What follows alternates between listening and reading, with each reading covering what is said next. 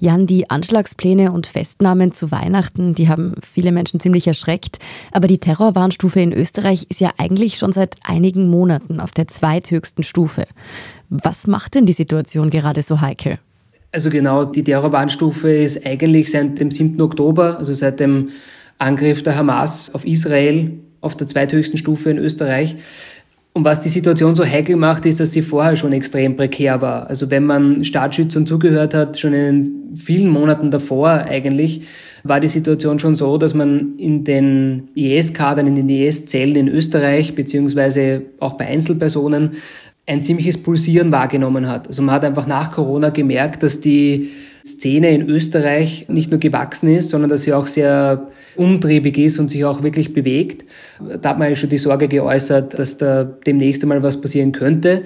Auch dafür ein Indiz. Im September stand ja bereits ein Verdächtiger schon am Hauptbahnhof in Wien und mit Messer bewaffnet und wollte einen Anschlag begehen. Also das heißt, da waren wir eigentlich noch vor dem 7. Oktober, vor dem neuen Aufflammen des Nahostkonflikts, war es ja schon fast so weit dass es einen Anschlag oder wieder einen Anschlag in Österreich gibt. Und der 7. Oktober hat dann vieles verändert in der Hinsicht, als dass der Nahostkonflikt immer schon, gerade in diesen Kreisen, für massive Mobilisierung gesorgt hat. Also gerade so bei Terrororganisationen wie Al-Qaida, Islamischer Staat und so weiter. Jedes Aufflammen dieses Konflikts hat immer dafür gesorgt, dass es da einen gewissen Mobilisierungsfaktor gibt, dass es auch einen Radikalisierungsfaktor gibt.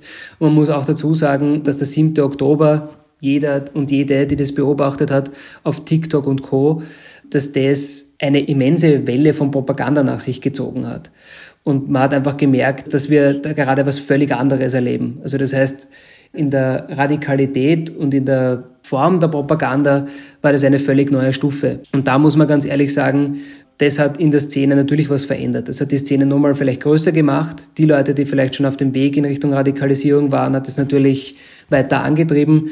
Und die, die schon radikalisiert sind, werden jetzt gezielt angesprochen, von der Organisationen was zu tun, also tätig zu werden. Und das insgesamt ist eine wahnsinnig bedrohliche Situation, weil man ja, wie wir wissen, mittlerweile gerade Einzeltäter nicht viel Ansprache brauchen, um dann irgendwann einmal tätig zu werden.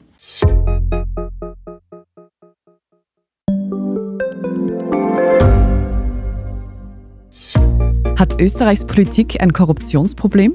Wie wird der Ukraine-Krieg enden? Und warum wird alles immer teurer? Ich bin Tobias Holub. Und ich bin Margit Ehrenhöfer.